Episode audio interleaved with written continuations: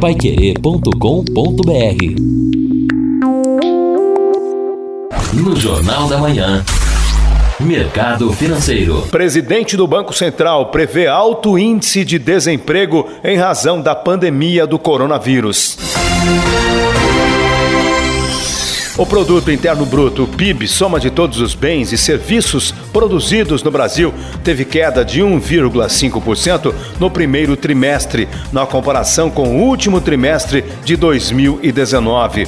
Os dados foram divulgados pelo IBGE, o Instituto Brasileiro de Geografia e Estatística. Na comparação com o primeiro trimestre de 2019, o PIB caiu 0,3%. Em 12 meses, o produto interno bruto acumula alta de 0,9%. Segundo o IBGE, o PIB do primeiro trimestre foi afetado pela pandemia do novo coronavírus e por medidas de isolamento social adotadas em vários pontos do país a partir de março. A retração foi puxada principalmente pelos serviços que recuaram 1,6%, mas houve queda também de 1,4% na indústria.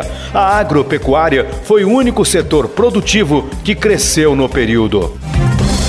E a economia brasileira pode apresentar queda de 5% ou mais neste ano e o desemprego deve aumentar muito. A informação é do presidente do Banco Central, Roberto Campos Neto. Segundo ele, o tamanho da queda do produto interno bruto vai depender da extensão das medidas de isolamento social.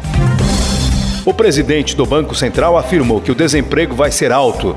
Segundo ele, alguns agentes do mercado falam num índice de desemprego de 15% ou até mais. Os trabalhadores que aderiram ao saque aniversário do FGTS poderão utilizar este método como pagamento ou garantia de empréstimos com as instituições financeiras. A medida passa a valer para linhas de créditos contratadas depois de 26 de junho.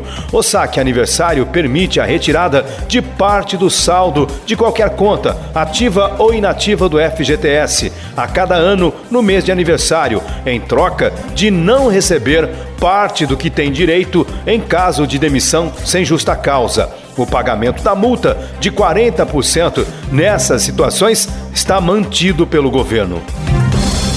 O dólar fechou em queda na última sexta-feira, depois que o IBGE divulgou o recuo de 1,5% na maior queda do PIB desde 2015, além das tensões entre Estados Unidos e China. Neste contexto, o dólar apresentou recuo de 0,83% e fechou a R$ 5,33 para a venda na cotação oficial. Na última semana, a moeda teve queda de 4,44%.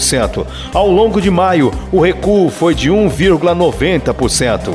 Porém, neste ano, o dólar acumula alta de 33,08% frente ao real. No Jornal da Manhã, Mercado Financeiro.